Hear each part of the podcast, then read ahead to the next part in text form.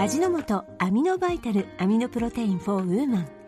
1本で体づくりに大切なタンパク質を構成する必須アミノ酸とソイプロテイン美容に嬉しいコラーゲンなどの栄養素を効率的に摂取できます。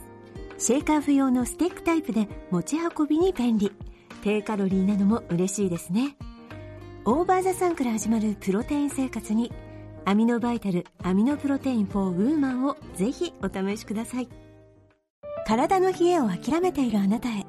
鴨繊維のキル岩盤浴 BS ファインは人を冷えから守ってくれます。岩盤浴で人気の天然鉱石ブラックシリカを繊維の中に封入。繊維の力で暖かくそして蒸れることなく理想の体温を保ちます。あったかいと毎日が幸せな気分になりますよね。辛い冷えを諦めないで BS ファインで検索してみてください。TBS Podcast TBS ラジオプレゼンツのポッドキャスト番組オーバーザさんパーソナリティのジェーンスーです。堀井美香です毎週金曜日夕方5時から配信されるこの番組。皆様今週もよくぞ、よくぞ金曜日までたどり着きました。毎回およそ30分、私ジェーンスーと堀井美香さんが語らい、皆様から届いたメールを読み、太陽の向こう側をオーバーと目指していく、そんなトークプログラムになっております。はいということで今週もよろしくお願いしおます。願いいたします先週は1時間半、はいアミノパワーでですね、本当ですぶねち上がっていきましたけれども、はい。本当に聞き返すの途中でやめるぐらいくだらない話しかしなかった。ただ、今日もあなたはチーム全員に配りましたね。決まりました。みんなにアミノバイタルを。アミノバイタルをはい。一本ずつ配って、はい。飲んで、飲んで？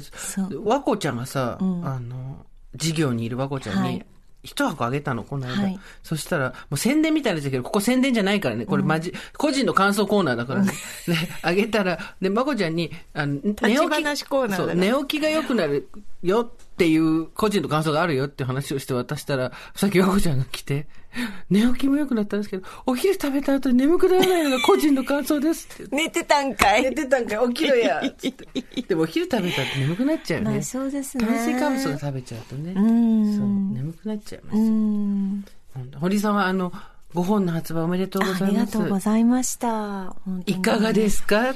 自分の本が本屋並んでるの見た？まだ見てないです。まだ見てん？見ておいで。はい。なんかちょっと感動しちゃうよ多分。そうですね。最初のうちは。うん。ね行かないとなと思って、うん。なんかでもいろいろ皆さん読んでくれてあのこの章が良かったこの章が良かったってツイートしてくださったり、ね。感想を入れてくださったりして、はいありがたいですね。先週もたくさん聞いて、うん。あの、最後のところ朗読だけ何週も聞いてますっていう方もあ。そうですね。いらっしゃいましたよ。嬉しいですね、はい。あの、皆さん本当に、真面目な話、ん。7割、な、6割？何割？だ、真面目な話っていうか、あの、丁寧に書いてるんだよね、うん。本当に、うん。丁寧に書いておりますけど、面白いのもいくつかありますし、真面目なのもいくつかありますし、ありがとうございますおめでとうございます。ありがとうござい本ます。でもやっぱり編集者さんとかも頑張ってくれたので、うんここからはなんかちゃんと皆さんの手に渡るように売っていかなきゃなっていう。そうだよ。のは思います。そうだよ。うん。作って終わりじゃないんですよ、どの商品も。そうだね。あなたもそれを何回もやってきてるわけじゃないですか。はいそうですね。そう。ここから先、どうやって物を売っていくか、この時代に。そうですね。だって時間と金を奪うんだからうん、やっぱりそこはね、それに値するものと自分で信じられるものをを出さないと、うん。そうじゃん、なんかほら、なんかしながらってできないじゃん、本って。で一生懸命やってくれた一緒のチームみたいな人たちがやっぱりいて、その人たちのためにもなんか成果を出したいなって思ったりもしますし、偉い。初々しい。いやーそうですか、そんな気持ちでしたか？そう、それからどうなっていくんですか？ちゃんとやってるかなって見てるよ。逆の他の作家と被ってないかなっていうのをこう見ながら。ちゃんと売り時期間違えてなないかなとか、そう、見逃してないとか、すれてるとか。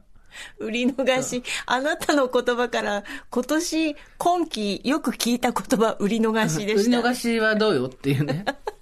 売りの、一番嫌いな言葉だから、売り逃し。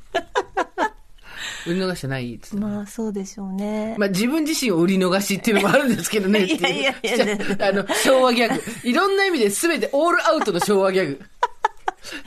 よく言いましたよね。その最後になんか自分をこう、ディスる感じで言うやつ。自分を卑下するっていう構文もまずダメ。あと自分を物に例えて結婚するのを売る売らないみたいに言うのもダメ。で、売り逃したりもするんですけどね、みたいなこと自分でも全部ダメ。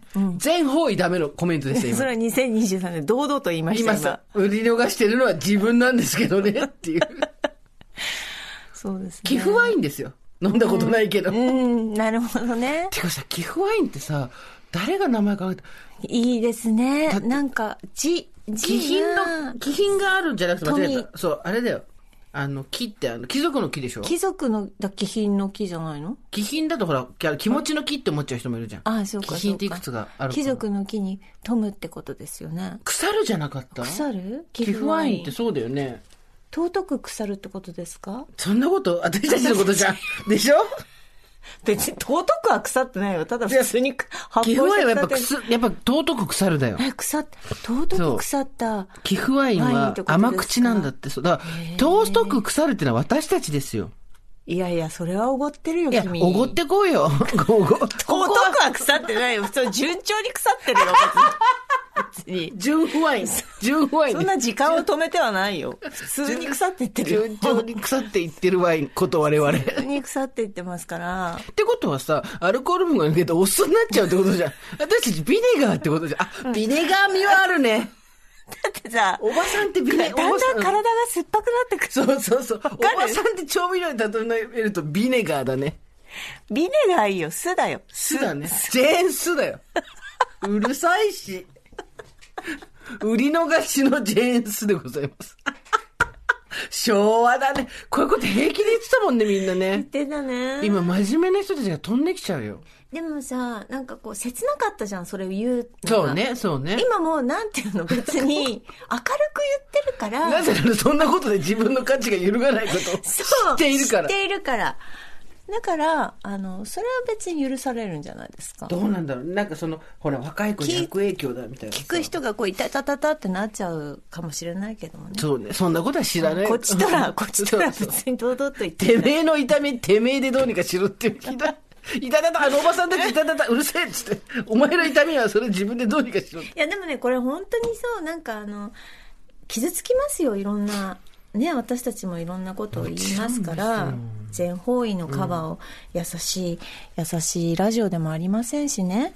違いますね。全然違い優ますね。しさあふれるうん気持ちをカバーしていく番組じゃないじゃないですか。だそうですね。から、もう自分で修正するっていうことも大切ですよ。難しいとこだけど、気にしない気になっちゃう時って自分がすごいね、うん。他のことで傷ついてたりする時もあるしね。うんうん。だから重ねちゃう時もあるかと思いますけど、ね大丈夫ですか？まだ SNS で鋭い矢とか飛んできてないですか、鋭い矢はたまにありますよ、やっぱり。あるんだ。はいあなた、じゃあ完全にそれうまくスルーしてるんだね。ありますよ。あると思いますよ。でも、それを見ても、別に、まあでもさ、それこそあの時代のよ、私たちの就職した時期の、SNS はなかったけど、まあ、周囲の人とかさ、それこそあなただったら視聴者みたいなうん。ところと、かからな投げられる矢もそこそこ厳しかったよね。うん。いや、厳しかったですよ。で、まあ、こういう番組やると、やっぱおはがきで来てたから、その時はメールもなかったので、ね。そうか。そう。はがきで来んの重いね。おはがきでやっぱり来るじゃないですか。とスタッフさんがあの気を利かせて、私にマイナスのことを書いてたりとかするとやっぱ外して、見せないようにね。そう、ん。でずっといいものばっかりもらってた時期があって、新人の時に、いやいやこんなはずはないですよね、うん。多分マイナスのこととか注意のあのお手紙もあると思うので全部見ててくださいって言ったらあるあるみたいな。あるよ。こんなにあったんだっていうぐらいありましたけど。あれもね、だ考えものよ。その、なんだろう。見て、うんよし、じゃあ頑張ろうとか、うん燃料にできるならいいけど、やっぱりそこそこ傷はついちゃうから、うん見りゃいいってもんじゃないしね。うんあなたエゴサーチするんですするかか、ガンガンしてるよ。もう、1秒に1回ぐらいしてる。それしすぎそれし、早く、早く私のことについてつぶやけ、つって。結構しますよね、私たちね。してます、してます。してない人って少ないと思う。ほとんどの人がしてると思うし、でもなんかやっぱり面白いですよ。なんか本当に、じこういう仕事をしてるじゃないですか。で、もともと宣伝の仕事をしてたから、本名の私がジェーンスーの宣伝担当みたいなもんなんですよ、気持ちとしては。やっぱりね、一つ何らかのステージというか、フェーズというか、仕事のん内容だったり、えー例えばラジオだったら、週1から週5になるとか、ポッドキャストだったら、なんかちょっと人気が出て賞をもらうと、そういう、ちょっと大きくなるときに、あの、成長痛みたいな感じでね、うん。あの、悪口が出たりするね。うんうん。面白いね。あ、これが見えたってことは私またなんかちょっと今、大きく見え、そう人から見たら大きく見えてるんだなと思いながらやってるけど。それ言ってましたよね。会社とかもそうじゃんだって。んだって私さ、聞いてゾッとするけど、やっぱり、会社でできる人とかって本当に、会社来て引き出してあげたらいい気になるなっていう紙入ってたって人いるからね。えすごい、す大英ドラマかって話じゃない？ーあ、そうですか。まあでも、みんなに100%好かれてて、やっぱり上のポジションでいられるっていうのは本当難しいですよ。無理でしょ、絶対。うん、難しいと思いますよ。気にしない人じゃないとできないし、あとやっぱりその、なんか言われるときは、ん嫉妬されてるときだから、うんそういうのは。まあそうでしょうねんだから、若い人で今さ、私たちよりずっと若い人で会社で、ちょっとなんか言われちゃったとか、なんだろう、明らかに意図を持ってちょっと傷つけようとしてきてるな、みたいなのに会った人がいたとしたら、多分なんかうまくいってるから、ん嫉妬されてんだよって言ってあげたいよね。ん教えてあげたいよね。うん、本当に。そうなんです。ね。ね。なんかこっそり手紙が入ってたりとかショックですよね。すっごい嫌だよね、そしたらね。だと思いますよ。なんかでもその、ね、前も大場さんで話したけど、あの人最近ちょっと勘違いしてるみたいなことを、うっすら同業者の人が、うん。うっすら同業者の人が、エゴサしたら出てくる感じで喋ってるのとかも見たこと何回かあるし、でもその後必ず私大きい仕事来るから、あ、やっぱこの人感性いいんだなと思って。うんだからそのほら、この人上がりそうだと思ったから、足引きずろうとしてるわけじゃん、そういう発言って。その後に来るから、君感度いいよってえー感じ。じゃあその人のツイッター見てればバロメーターみたいな感じで。誰の悪口言ってるから売れる みたいな。あ波が来るってわかるんですね。そう。自分に活かせよ、そのウェーブって感じだけどね。う。いろいろ大変ですよ、みんな。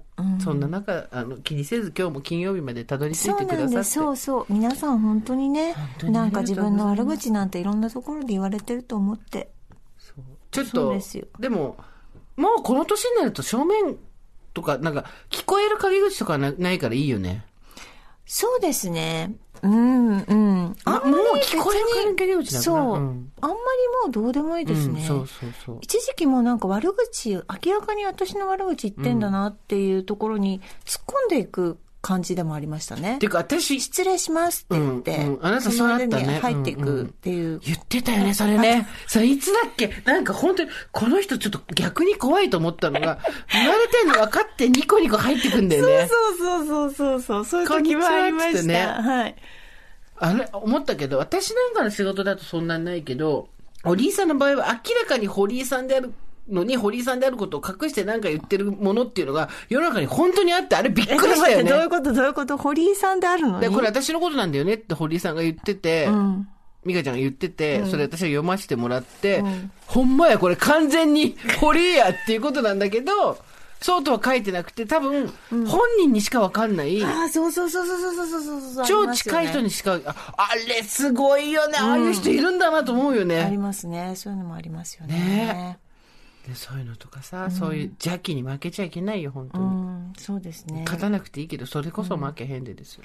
そう、だからエゴさしても、自分の悪口とかでも。まあなくない堀井美香はさすがに。いや、でも、いや、それは100%ないってことはないじゃないですか、もちょっとしてみるわ、今度。自分と同じ頻度で堀井美香もエゴさしてみるわ。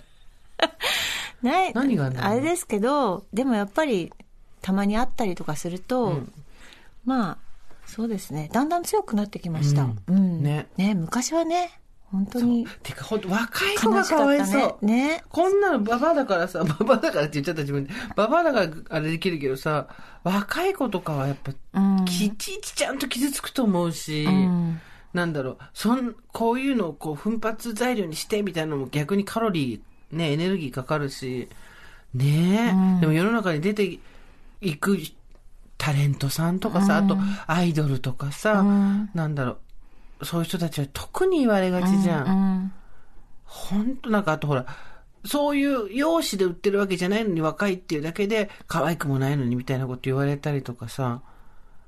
こうやってやっぱさ、でもいいよね。あの、年取る何がいいってさ、例えばじゃあ、なんだろう、若い女の人が、すごく起点が効く。うんいろいろとこう、回したりもできるえぐらい。えええで、顔も可愛いみたいな感じで、バラエティとかいっぱい、年に一人二人必ずすごいのが出てくるじゃないですか。ええでも、若いっていうだけでええ、そんなに可愛くないみたいなこと言われたりとか、はい。自分の役割をちゃんとやってるのに、いろいろ言われたりとかするじゃないですか。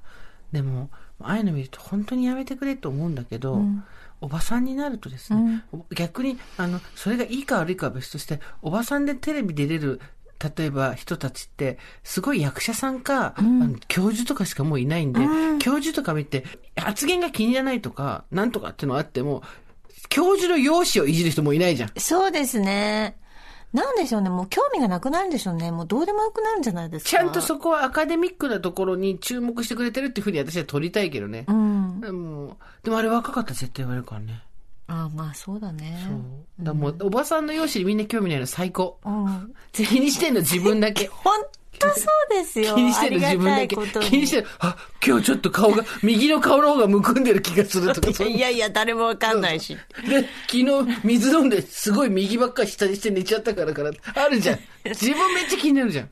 他の人全然気でづきません。で、私たちも記憶力悪いから、すっごい気にしてたら、家出て散歩ぐらいすると思いす。る。あと、こう、多分私たちのことを見ないようにしてるんだと思います。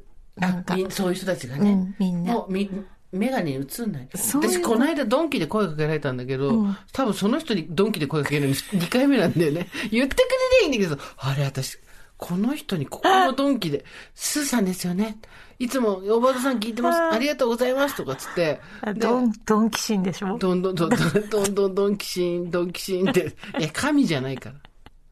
あれ絶対2回目だと思うんだよね。すごいね。ね、ドンキにさ、何買いに行くんですか？その日は、えっ、と、ドンキホーテに化粧品のさリサーチに来ました。ー今、韓国コスメとかの他にタイコスメとかも出てるんですよ。あうんうんそういうのはやっぱドンキとかが早いんで、ん今何が出てるのかなっていうのを見に行くのと、あと、えっ、と、激落ちくんを買いに行きました。ああ、激落ちくんいいですよね。うん激落としたいよね。うん、いろいろ落としたいですね。そうそう。邪念とかも全部激落ちくんで落ちればいい人のも落としてやりたいですね。落としてやりたいですね。バーンっていやいや、待ってください。激落ちくんはバーンっていう音はしないです。いや射的感覚でなんで射的感覚の激落ちくんって何それ？激落ちくんなのにさバン。バン落としていきたいですね。ゴシゴシだったらわかるけどね。しかし私たちはですね、はいこうやってこう喋ってるじゃないですか。ええそうやってこうやって喋ってることによってですね、これ別に、それこそあの、リスナーさんから手紙が来たんですよ、メールじゃなくて。メールも来たし手紙も来たんですけど、ちょっと読んでもいいですか？いいよ。タビオの候補から来ちゃいました。あなたが、先々週ぐらいに私が赤いソックスを履いて、はい。ヤンキーが赤い靴下履いてるって散々私をいじったじゃないですか。はい。私はタビオの履いてるって言ったじゃないですか。はい。もうね、すごい。壁に耳あり、障子に。目あり、クロードチアリだよ。もう、スーさん、ミカさん、こんにちは。私、靴下やタビオを展開している、タビオ株式会社で広報しているものです。大畑さんは2020年秋の初回からヘビーリスナーで、すごい。いつものように週末にぼんやり聞いていると、エピソード123赤い靴下の下りで、弊社の名前を出していただき、嬉しさのあまりお便りをしました。スーさんは派手な靴下を履くのが流行っているようなので、もしよろしければ足を通してみてください。ミカさんは靴下でなくストッキング派ということで、季節の変わり目に活躍しそうなニュアンスカールのタイツも含めセレクトしました。ということで、当社の靴下は国内生産で第二の皮膚とも言うべき履いていることを忘れるような感触を目指した最高峰のものづくりを目指しています。お二人も好みに合うといいのですが、三寒四温の自己、足元を温めて体調を崩されないようご自愛くださいというですね、いうことで、タビオさんからですね、我々に、それぞれに、どうせ、君ら趣味が違うんだろうということで、靴下私に超自分が好きなタイプの。色が、クリスマスカラーみたいな。違うよ。これはピンク。これは蛍光の緑。で、これは黒地に、緑のライン。で、赤、そして、グレーブルーみたいなのもらって、美香ちゃんも、あの、うん。私はあのタイツ黒とベージュとあとちょっとカラータイツみたいな。はでい、ありがとうございます。こういうことだって今までにもあったんです。すごい。こういうことだったら今までもありました。はいあた。ありがとうございます。本当ね、私たちに、の番組で雑な名前の出し方をして、候補の方を送ってくださる。はい。旅をさん。ははい。い、そしてメールも来ました。スーさん、ミカさん、おはこんばんちは。35歳厄年で裏運気のおばさんネーム、腰痛小持ちと申します。エピソード123で、二人が靴下とストッキングの話で盛り上がっているのを震えて聞いておりました。実は私、タビオ株式会社で働くものです ちょっ。と待ってデジャ まさかまさか自分が働く会社の社名が大場さんから聞こえてくるなんて、嬉しさと驚きで落ち着かず、話の内容が頭に入ってこず、何度も股間にあの大量バタを繰り返し聞いていました。ブ ちょっと待って同じメール読みませんでしたさっき。スーさんのカラーソックスの話を終始へーと聞き流して美香さんにも、ぜひカラーソックスで足元には遊びを聞かせていて、新たな 扉を開いていただければと思い、えーまだまだ寒い日が続き、花粉も飛び始めましたが、体調崩されませんようにご自愛ください。ということで、はい。え？あの、タビオの中で統制が取れてなかったようで、え？なんと、タビオの方から、違うタビオの方からまだ靴どういうこと？下どういうこと？え？違う部署の人今度？だって同じ文面ですよね。ほぼ同じ文面でしたよね。タタビオの大場さんリスナー率がす高い。ごい。どういうこと？もう、うちら1年靴下いらんわっていう状態ですよ。最初最初に読んだのはどこの方なんですか？タビオの。株式会社の広報の方。で、この方もタビオの方。すごい。でもこの方は何がすごいって、靴下屋さんっていうほら二つブランドがあるわけですから。ええもう何をあれしたか知ってか知らずか、そっちを違う人、別人なの。別人がうちの商品をどうぞ捨て。でこんなここっちも私にはストッキングなんだ違うの。こっちは、下半身大きい JM から L のヒップ100 95から113の人だから、股間に大量股にならないストッキングを私にはくれたの。で、ミカさんには、こっちは、靴下を履いてみてなの。だからすごいの、そうなの。ミカさんに好きそうなものをって送ってくれた広報の人と、ミカさんは普段履かないだけど、これもどうぞっていうことで送ってくれて、で、すごいの。靴下やって後ろにさ、刺繍入れられるのよ、自分の。はいわオーバーザさんっていう刺繍が入ってるのかわ。いいオーバーザさん入ってるのすごくない？これ。はいなんでこれ靴下、にミカちゃんにと私に一足ずつオーバーザさん靴下えーありますので、タビオさん、ありがとうございます。多分今聞いて爆笑してると思うけどね、自分以外にももう一人いたっていう。でもこういうさキラキラの靴下履いたらちょっと気持ちがまた持ちようが違うんだろうね全然平気、あの、気にせず履いてるよ、私は。キラキラしていねっぱい買って。は足元がちょっとへんてこの方が可愛いよ。ね可愛いだろうねねありがとうございますありがとうございますまさかの事態が起こったんで、ちょっとお話しさせていただきました。さあ、今回はですね、はい皆様から、ここら辺から、シャラリンとイメージ変わっていきますよ。はいいただいた、うん前回のですね、うん一旦退社、いただいておりますメール。ありがとうございますおばさんネーム、踊り続ける人生は30代の女の方ですね。一旦対象を読みました。美香さん、絶筆なんてしないでください。どうか、そこから見える景色をこれからも私たちにお裾分けしてくれませんか？読めば読むほど、なんだか涙が出てきて、息子が寝静まった夜中に電子書籍のページを進めながら、その指が止まらなくなって一気に読んでしまいました。あ。りがとうございます。しみじみとこれは戦いの記録だなと思いました、退社することが朗読会を開催することがいいえそういう表面的なことではなくて一人の人間が日々考え努力し時には気分の浮き沈みに翻弄されながらも少しずつ進んできた記録ですよね人は一人一人置かれた場所も持っている能力も人生で関わる人も全く違いますよね。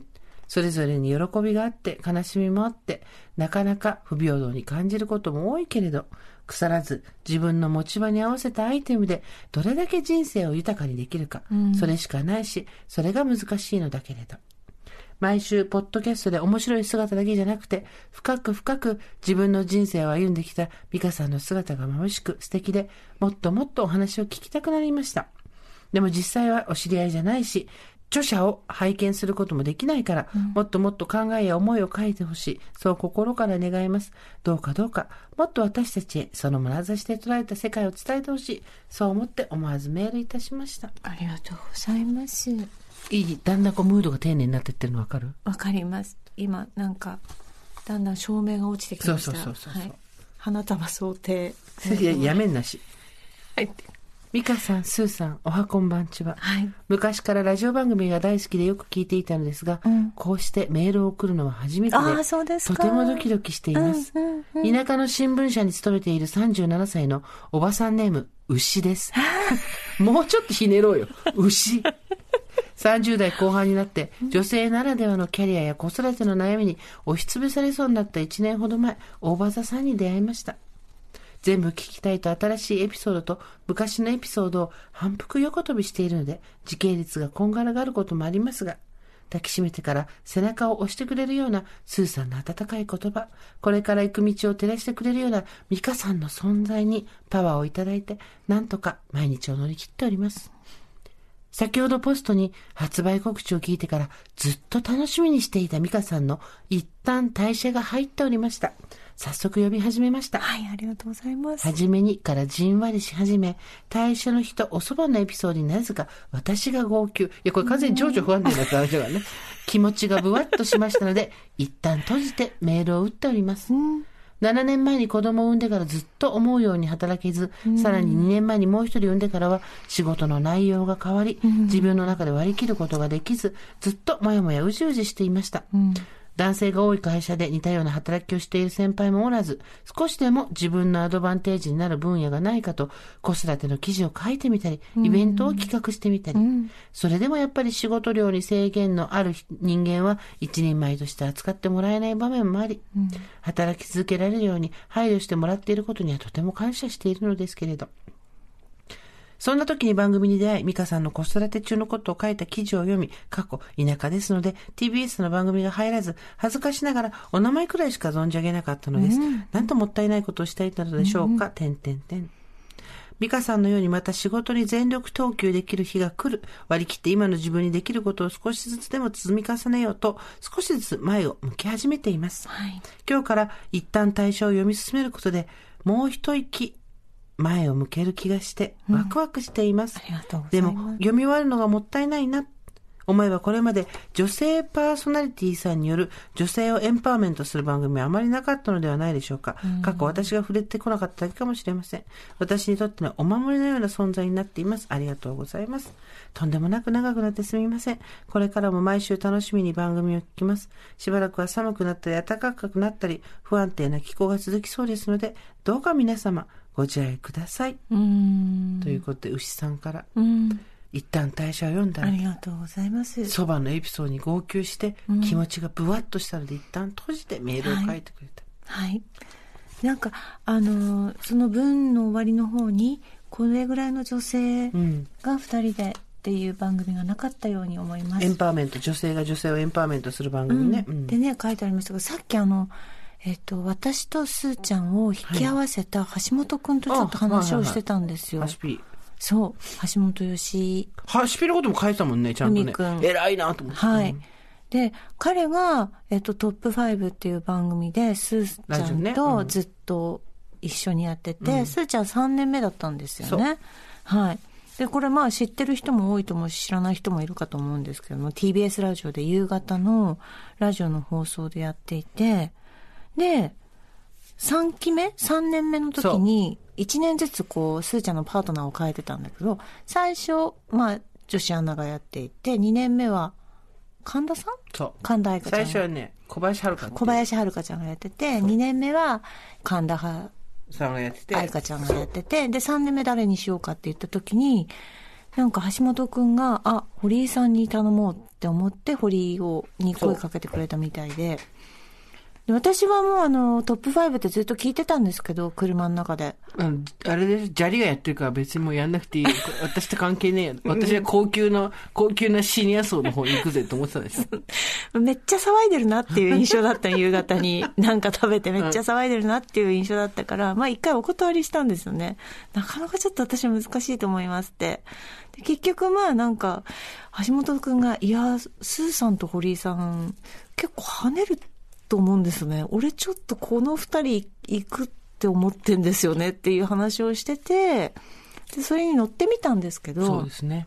で、結局こういう形になったんですありがが、とうございます。なんかさっき橋本くんが言ってたのは、こういう二人をまた作ってほしいっていんううん要望があると。うん。でも、難しい。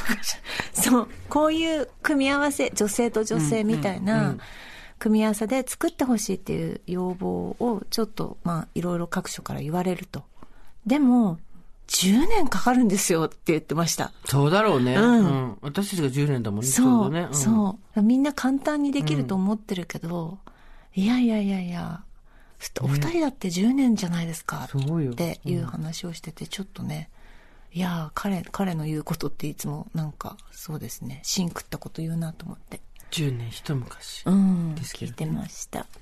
ちゃんとそう書いてたね。そのことも本にね。うん、そうですね。でも本当に、いや、思いますよ。なんかこうやって、すーちゃんとあの番組で橋本くんが合わせてくれなければ、今多分全然、まああなたはこういう人生でずっと来てたかも。私なんか全く違う多分仕事をしてたかもしれないし。かもしれないよね。うんかもしれないよね。うん。まああなたもちょっとなんかまた違う展開があったかもしれないし。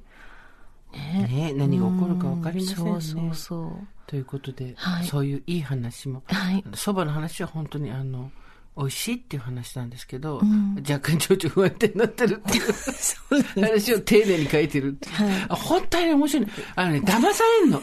あの、い おっといけないってなるでしょ？一旦対してめっちゃいい本なんですよ。で、堀さんも頑張って書いたなってのもわかるし、一生懸命一生懸命心をちゃんとね、あの丁寧に説明してるってのもわかるんですけど、読んでて、その丁寧な言葉になんか騙されて、そうか、そうかって言うんだけど、待てよこれ、大したこと言ってねえなとか、これひどい話してるぞみたいなのがね、あるんですよ。で、そあ、そのために、あ、危ない危ない危ない危ないって。わかる？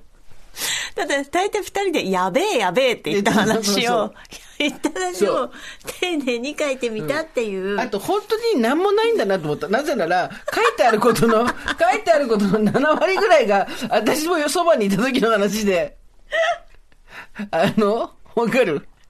あ、もうさ、これも、これも知ってる。あ、この時も一緒にいた。あ、この時も一緒にいたと思って。他ないのかよと思って。この話も聞いた。この話も知ってるっていうさ。あの、山崎怜奈ちゃんのところに出た話とかもさ。あそうですね、うん普通のことを丁寧に書いたかっていう。そうはい。そんな普通のこと、ドイヒーなことを、遠い日を。丁寧に書いてっていうメールがたくさんいただきました。ありがとうありがとうございます。今日はそれありがとうご読んでいきましょう。ざいます。さあ、それでは私から、同意品な生活を丁寧に語る、スーさん、ミカさん、おはこんばんちは、42歳、中間管理職真っ只中、おばさんネーム、分け目が雑と申します。もう、分け目が雑雑っていうのが同意品です。同意比ですね。うん同意です。私の同意品な生活。日曜日、今日は仕事もなく待ちに待った特別な日。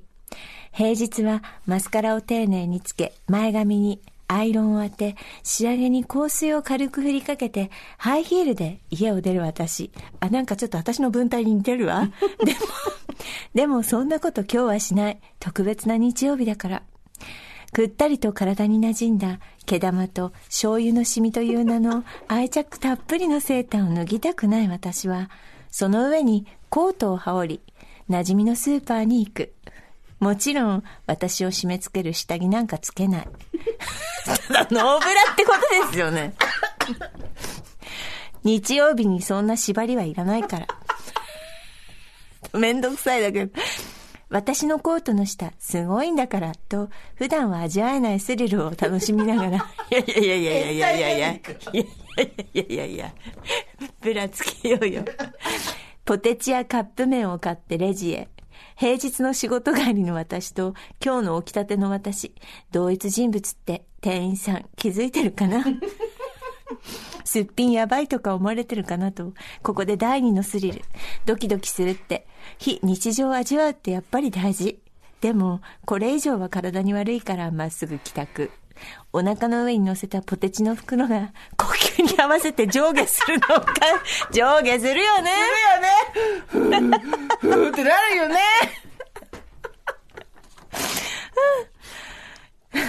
お腹の上に乗せたポテチの袋が呼吸に合わせて上下するのを感じながら、ネットフリックスのはずが、いつの間にか寝落ち。で、ネオチフリックス。でも大丈夫。いつだったか、スーさん、ミカさんも、こういうのを自然体って言ってたから、ものはいいよ。自然体。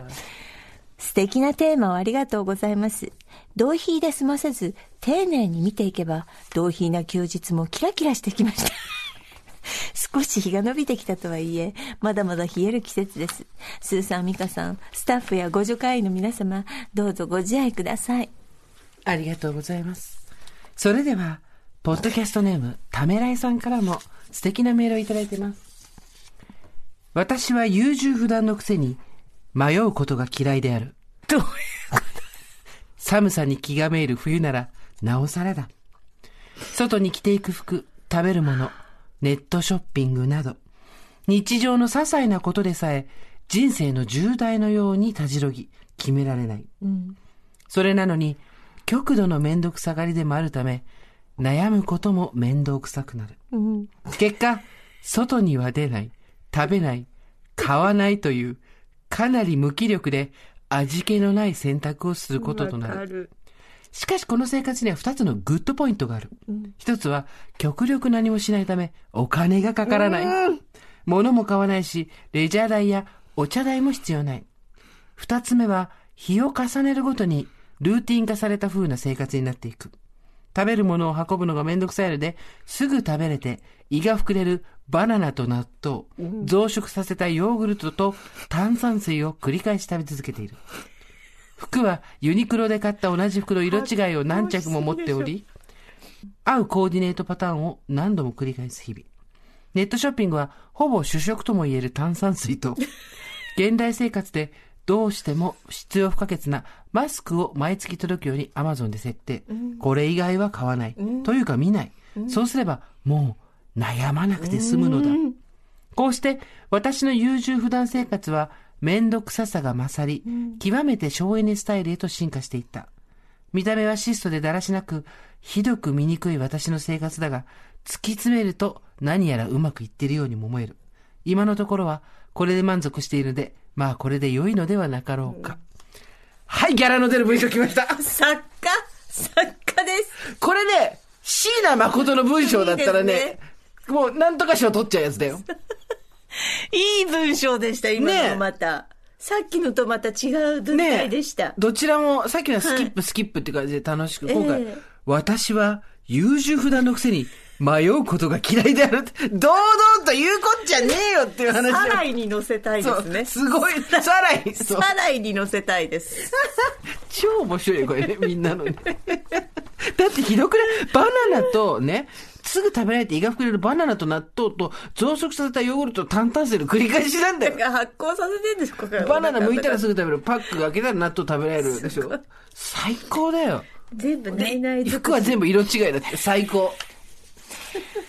皆さん丁寧な生活でいらっしゃる。ね、本当に。はい。ドイヒーな私の丁寧な生活。スーさん、ミカさん、おはこんばんちは。37歳、おばさんネーム、やや猫背です。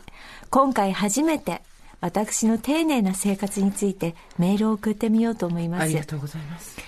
朝7時15分、すっかり上がった朝日に目を細め、小走りでキッチンへ。冷蔵庫で前日から冷やしておいたコカ・コーラゼロで喉を潤しつつ、私の一日が始まる。冷凍庫を開けると、そこにはずらりと並ぶ私のチョイスした冷凍食品たち。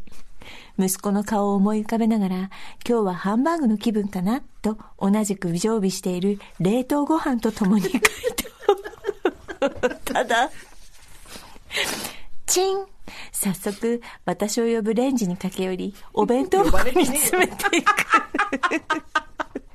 いいよいいよ、最高だよ宝石のようなブラウンがかったお弁当の中身。出かけの息子に、行ってらっしゃいと、聖母の微笑みでそれを手渡す。これから私の一日が始まります。息子が小さい頃は離乳食も手作り派だったのですが、すっかり冷凍食品でお世話になっています。人生長いので何事もほどほどが大事なのだなと気づいた私のモーニングルーティン。花粉も始まりまだまだ寒い日も続きますが、ご自愛ください。オーバー。チンっていう音に呼ばれたっていう人いいよね。電子レンジがチンって言って、あ、呼んでる私を呼んでるっていう、その、そのスタンス最高じゃない？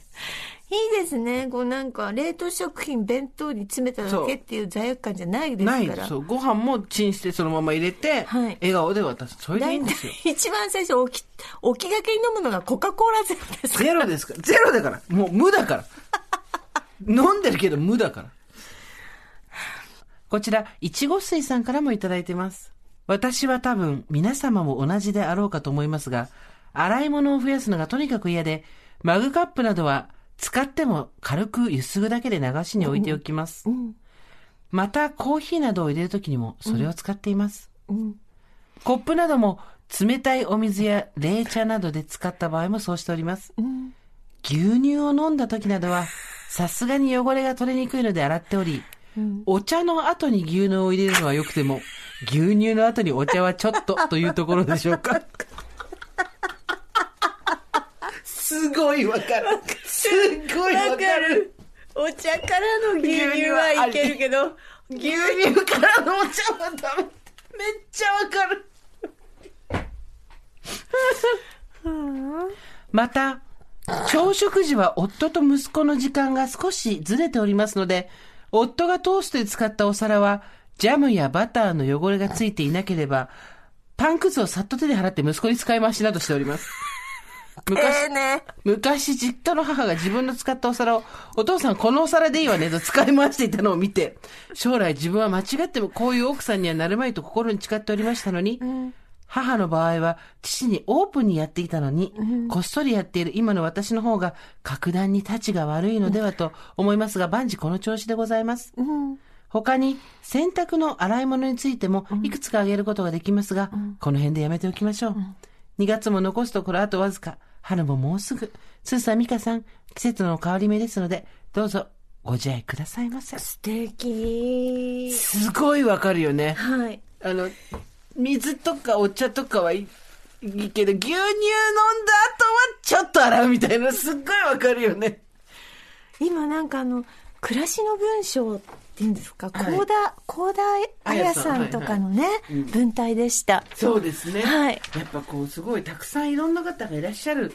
皆さん丁寧な生活をそれぞれされてるっていうええことがよくわかりましたね。同比でもあの考え方、書き方、言い方一つによってキラキラにアップデートされるっていうことが分かってきましたね。これは、分かってきましたね。つか、あんたがそれを本にしたんや。本当にね、この人ね、あの、忍ばせるんですよ。ちょいちょい、こう、なんかこう、ああ、そうだったんだとか、いいねとか、しみじみだねっていうのの間にね、間に忍ばせてくがね、わかんないんですよ。あとね、同じ、一個のいい話の中に忍ばせたりもするんで、なんなの？その忍ばせ侍は何なの？なんか身につけちゃったんですよね。ちょいちょいね、気づくかなみたいな感じでやってるんでしょ、あれ。そう。ね。気づくかなこれ、単なるひどい話だけど気づくかなってね。引き続きちょっと皆さんからそうですの、ね。同品の生活を丁寧に語ろううんはい、語ろうっていうのいいですね。今ね、さっきね、掛け声良かった。あの、同意品のところで、丁寧っていうあの合いのですごい良かった。成田やみたいな感じで良かった。あれ、やれでいこう、これは。なんかあったら、丁寧。丁寧、そう。洗濯の話も聞きたいよね。上品、そう。さすが品がある。だって洗い物とかね、あの、一人暮らしの方だったら、3日4日しないっていうのも全然あると思いますよ。ああ、あるでしょう。そりゃね。洗濯物もそう。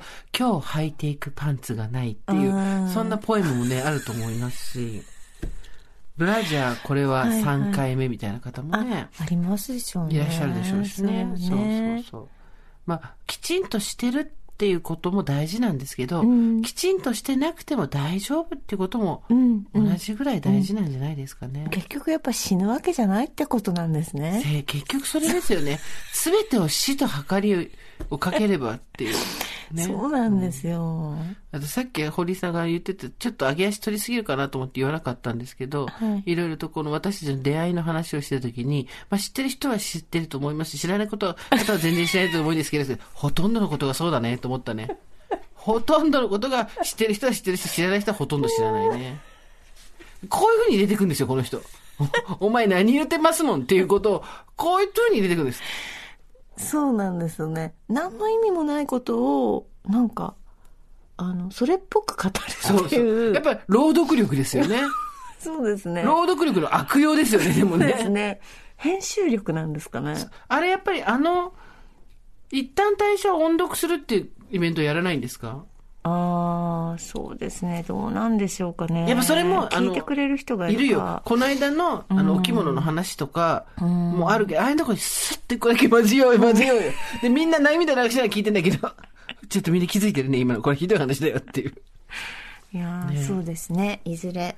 はい。あと最後に、これネタバレになっちゃうんですけど、堀井娘の文章が入ってあるんですけど、すっごいさっぱりしてていいんですよね。めっちゃさっぱりしてるのね。ほんと5分ぐらいで書きましたからね。あれ、さすがだなと思った。そうなんですようん本当そう思った。うん。すごいよくできてる、この家族と思った。堀井娘、はい、はい、はい、ね、皆さん、はい、行きましょう、行きましょうみたいなさ、なんかさ、すっごいさっぱりしてんだよね。素晴らしいですよねうん。家族のバランスいいよね、あれね。それがね、最後の堀井の娘、あの子、堀井の娘の言葉で閉まってるっていう。いやーでもあれ最高だったね。はい。あなた本もう何冊出したんですか？すごい数ですよね。いや、10冊ぐらいじゃない？多分。本当？そんなもんだでと思うよこの、なんか、ここのところ立て続けなですね。まあ、そんな気がしてるだけですよ。あ、そう。ううん。ん。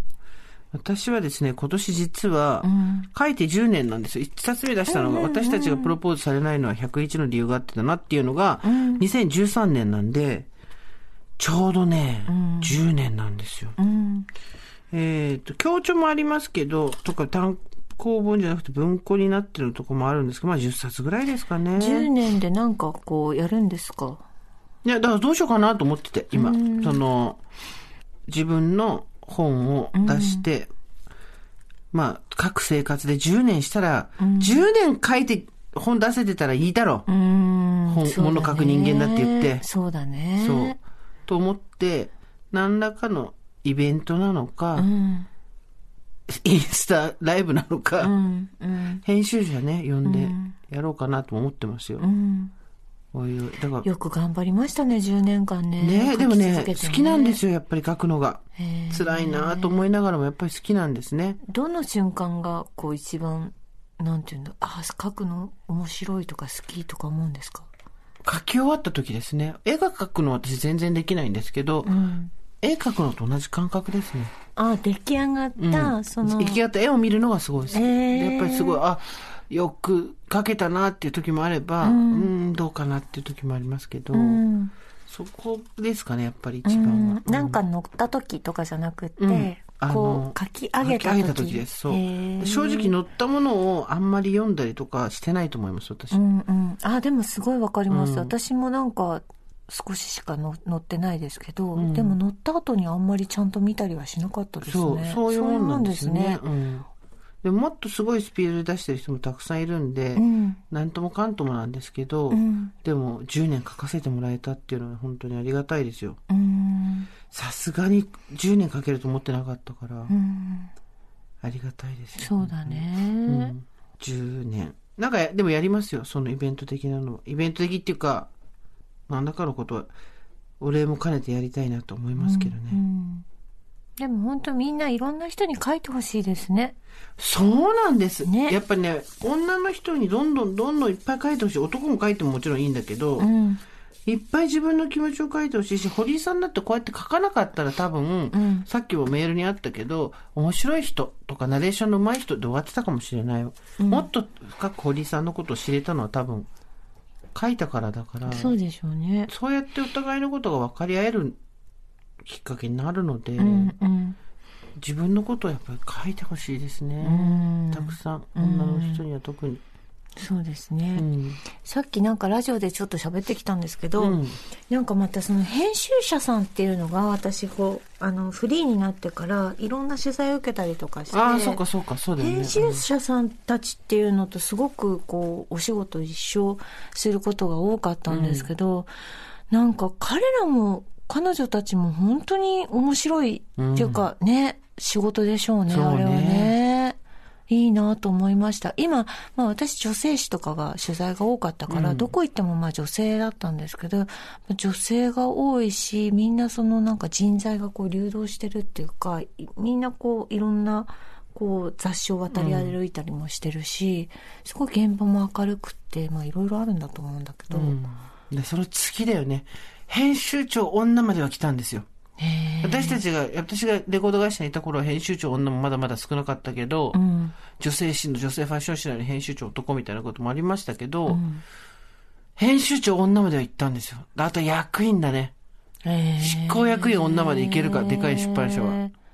まだ出版社もそうなんだ。少ないですね、全然。まあ、たまに一人とか入ってるけどね、そう名前ね。そういう感じそういう感じ10人の中に一人だけとかね。そうそう。うん編集長よく聞きますね。編集長、私がそれこそ一緒に仕事をしてた時の同世代の子たちが今みんな編集長になってますね。うんシュプールの編集長もそうだし、マキアの編集長の伊藤理さんとかもそうだし、ペイペイで一緒にやってもらってたうん時、私がね、ペイペイの時から対応してもらってた人が結構います。だすごいなと。やっぱりあの頃から、すごいなと思ってる人は編集長になってるからさ、うんすごいなって思いますね。編集長とかの、うんすごいね考えただけでも頭パンクしたよねよね。だって何百ページってあるものをうん1ページも落とさないで内容を作んなくちゃいけないし、うんそのために十何人以上の人のうん。作ってきたものをかんこうチェックしたり、うんうん間違いを修正したりとか。考えただけでクラクラで、二人のララジオで精一杯、二人のポッドキャストで精一杯うちら。そうだよね。なんかテーマに沿って凝縮させたり、剥ぎ取ったりとか。今回のテーマは、うんこの、この号のテーマはこれです。うん一特、第一特集はこれです。二特はこれです。じゃあそれ誰々さんやってみてね。何やってみてね。ちょっとこれは違うんじゃないかしらとか、ここもうちょっと深く掘ってみてとかさ。うんじゃあ写真全体出てみて、こうやって。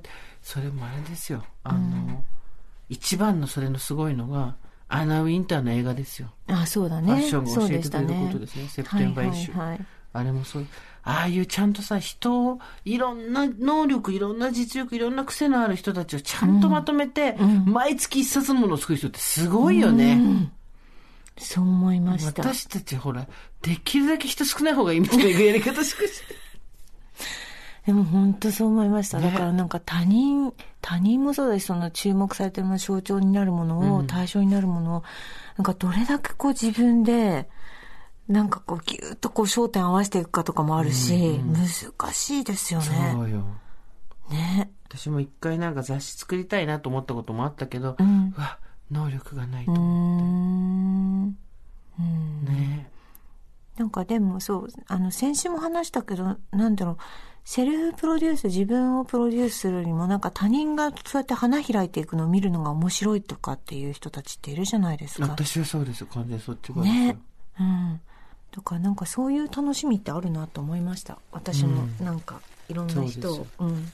堀井さんはね、たまたまなんかそのラジオで一緒になった後、ノリが良かったんで、うん。こう、違うことをやってどんどん輝いていく人っていうのを見るのはすっごい楽しいんですよ。楽しいですよね。だって、この人こういうところで今評価されてるけど、ん本当はそれ以上にうんうん。絶対キラキラするところがあるし、みんなが求めてるのはそれだと思って、んでも誰もそれを地に力を入れない。本人もその気がないみたいな人に、おいおいおいって、あの、気合だ気合だの人みたいにそばまで行って、おいおいお前こっちだぞって言って、ぎゅーっと。そう。で、で、輝いていくと、本当にうん素敵だなって思うんです。うん。なんかそう、その面白みがだんだん分かってきました。私も、なんか他の人をどうにかしたいとか、私の周りの人、この人こうなるんじゃないかなとか、だんだんなんか他の人に注力したくなる気持ちがね、あとはやっぱり難しいのは、何でも信じてくれる人ばっかりじゃないので、あの、あなたは、こういうところがもっとキラキラして素敵なんだよっていうことを、どんなに言っても、信じてくれなかったり、ちょっと戻っちゃったりとかする人もいて、いいってなったりするんですけどね。そうです、居心地のいい方に戻っちゃったりすると、うん居心地いいかもしれないけど、こっちだよそうそうそう、僭越かもしれないけど、こっちだよっていうのもあるからさ、若い人に対して私たちそれをやっていかなきゃいけないのよ、多分。そうだね。そう、何かしらの形でね。うん何ができるだろうね、こんな人たちにね。そうですね。こんな、こんな。でも考えますよね、ねもうね、うん、本当にそう思います。あの、だらしない生活を丁寧に語ろうとか言ってるおばさんたちに何ができるだろうね。でもさ、結構考えるよ、本当に。だって人生あと何年じゃないけどさ、別に、うん、まあ、80から先は、そんなに動けないじゃん、多分。考えると、あと30年で何ができるだろうと思って。考えるねよく二人でも喋ってるけどねどうやったら人に渡していけるだろうっていう、うん、どんどんじゃんじゃん渡して背中に刺繍したジャンパー作りたいぐらいだけど、うん、人にじゃんじゃん渡せるものはにはいくつか種類があるけどじゃんじゃん人に渡しても自分が減らないものを渡さなきゃダメなんですよ。うんうん、お金とか渡したら渡した分だけ減るじゃん。だけど、技術とか、あの、こういうやり方なんだよとか、あとその相手を褒めるとか、じゃんじゃんじゃんじゃん自分から渡しても一切自分が減らないものを人に渡していかなくちゃいけなくて、なぜかっていうと、それはその人が糧になったら、その人から誰も奪えないんですよ。うんうん、つまり、こっちが渡しても、こっちが減らないものって、相手に渡した時に誰からも奪われないものを渡せるんですよ。うん、意味わかる、うんっていうのに最近気がついて、とにかく自分がへ私も減らないものを渡そう。なぜならそれは誰にも奪われないものを渡せるっていうことだから。うんうん、さあ、ずる休みの仕方とかを人に教えてやるからって。でもその考え方がこう一個のなんかあれですよね。ね。うん、そう。なので、はい、あの引き続きですね一旦退社ぜひ読んでいただいて皆さんの同意品な生活を丁寧に語るも引き続きお待ちしております、はい、そうですね。ジェーン・スーと堀井美香のオーバーザさんさあここでお手紙届いておりますはいスーさん、ミカさん、おはこんばんちは、おばさんネーム、炭酸水大好きと申します。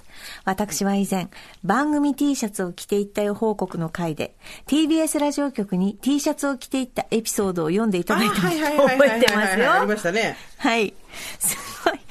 実は私、誰ですか？誰ですか？日本正教連公式ツイッター中の人を担当しています。ツイッターの中の人としてオーバーズさんに力をいただき、過ごしてきたので、御礼をお伝えしたく、筆を取らせていただきました。ありがとうございます。いや、そん、そんな気も若干してたんですよ。そんな気も匂いがしましたか？匂いはしてたんですよ。日本正教連公式ツイッター中の人です。オーバーザさん放送開始と同時に、私は日本正教連公式ツイッターの担当中の人になりました。あ、そうだったのね。うん、コープ大好き職員の私は、コープでもツイッターを開設したいという野望を持ち、うん、幾重に提案を重ねてアカウントを開設しました。とはいえ、初期のフォロワーは199人。えー、手探りの日々でした、うん、運営を疑問視される声もあり、凹むこともありました。頑張れ負けへんでどうしたらいいんだろうと悩みました。泣きました。そんな時、 OVER THE SUN は毎週寄り添ってくれました。ありがとうございます。番組で負けへんでのワードが爆誕してからは、コープ公式ツイッターを負けへんでツイッターとこっそり名付け、平日は最低1投稿すると決め、ネタ作りに奔走。素晴らしい。フォロワーさんに寄り添うと決め、うん、丁寧な運営に尽力してきました。それこそです。そう丁寧な運営こそがコープです。エクゼキューション3年でフォロワーは199人から6万4千人すごい素晴らしい頑張ってる偉い偉い子ちゃん私たちだってこんなにいませんよ。すごい !6 万4千ですよ。ありがたいことです。そんな次なる私の野望は、オーバーザさんのスポンサーとして、コープがご一緒することでした。スーさん、ミカさんに支えてもらった恩返しをしたい。いやいやいやいやいやいや、うちは何もしてないから。ありがとうございます。ありがとうございます。コープって互助会員と似ているところがあるなって思ったんです。コープ盛況は組合員制をとっており、一人一人が出資し、組合員となり、みんなで運営利用する組織です。つまりは、助け合いの組織。大場座さんで互助会員の概念が出てきたとき、えそれって、コープの組合員と同じじゃない？と、心の中で叫びました。いや、口に出していました。そんなこんなで、コープの組合員とオーバーザさんの互助会員にシンパシーを感じた私は、是が非でもスポンサーになりたい。いや、ならねば、と熱い魂をたぎらせました。スポンサーへの道のりは、幾重にも壁がありました。そりゃそうでしょうね。びっくりするよね、会社もね。おばさんがやってるポッドキャストにスポンサーしたいって言われても、ちょっと何言ってんのってなるよね。のんのん、そんなことには負けへんで。部署内で番組を布教し、えー、ありがとうございます。2年越しで予算をゲット。どうもありがとう。ありがとうございますす。よ。ようやく今回のコラボにたどり着くことができました。長文でお耳汚し失礼いたしました。今回のコラボ企画への並々ならぬ思いをお伝えしたく筆を取らせていただいた次第です。コープにはスーさん、ミカさんにぴったりなかゆいところに手が届く商品があります。4週にわたってそれらをご試食いただきたいと存じますが。やったいや、マジでコープのえ、美何味しいから。スポンサーしてくれて、飯食わせ食わしてくれんの？最高じゃんしかも今7時半夜の。めっちゃ腹減ってきてる、私たち。もちろん、リスナーさんにもプレゼントご用意しております。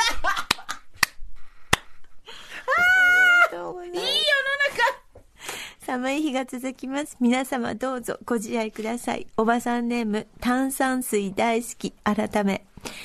日本正教連公式ツイッター中の人よりでございます。ありがとうございま。す。すごい。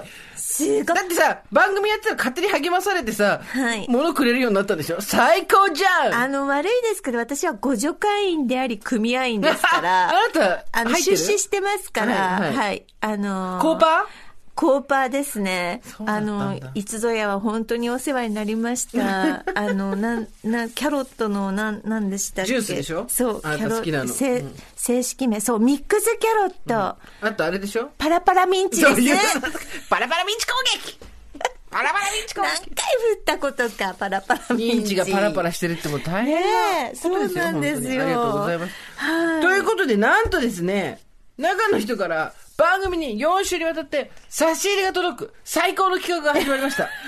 それをあなたたちは聞くんです。ご助会員。辛いでしょうね。それでも楽しんでくださいね。でもすごいことですよ、これ。で、皆さんにプレゼントしてくださるっていうんだかそこだよら、太っ腹だなすごい今そしてしかも1回目のこのチョイス、完全に堀井美香を狙いに来ました。ありがとうございます甘いもの2連発。いや、もうこれ最高でしょう。まずは、はいモンブラン。そして、モンブラン白玉ぜんざいです。はい甘いもんしか食べないのバレてる。で、これ、何がすごいって、どちらも冷凍商品なんですよ。だから、これはいつ冷凍庫に入れておいても、いつでも食べられるっていう、えっ、と、2時間ぐらい。冷蔵庫で。冷蔵庫で2時間なんだって、冷凍庫入れといて。はい絶対カッチカチのまま食べるね。私た絶対カちはもうッチカチ。あの、アイスの方が美味しいし、って絶対言うねアイスケーキだし、つって食べますけど。これはちゃんといや、すごい嬉しい。あすごいねああ、すごいあのふふわっと。切りそう、あの、モンブランのソース、クリームがかかった中に白い、あ、もうなんか、おしゃれケーキ屋さんで買った。うまいモンブラン。あ美味しい。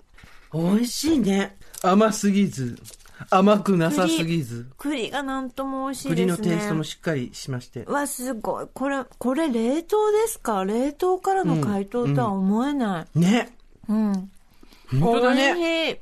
そうだね。冷凍から解凍してこんなに、なんか、ふかふかしたり、ふわふわしたり、うん。クリームがしっとりしたりしてんのね。栗の風味がすごい出てますね。ミカさん、ご存知ですか？刻んだ栗も散りばめたマロンホイップクリームそう、です。資料が入ってまいりました。なんと、2023年で、このモンブラン、20周年を迎えるロングセラー。やっぱりね、さすがですよ。みんな分かってるんですよ。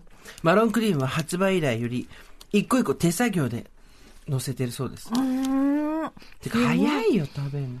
本当に溶ける。美味しい。好きだね、甘いもんね。ねいや、でもこれなんか常備してたら、んちょっとハッピーじゃないですか。モンブラン。ね4つ入ってんのよ。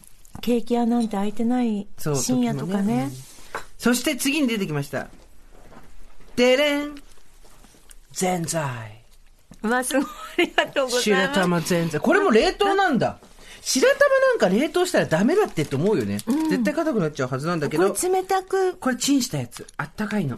えでも冷たいおぜんざいと温かいおぜんざい。あ、私が冷たくてあ私なたは温かいの温かいのね。あ、おいそんなバリエーションもできるわけ？ねおいしい、あめっちゃうまい。冷たいの美味しい。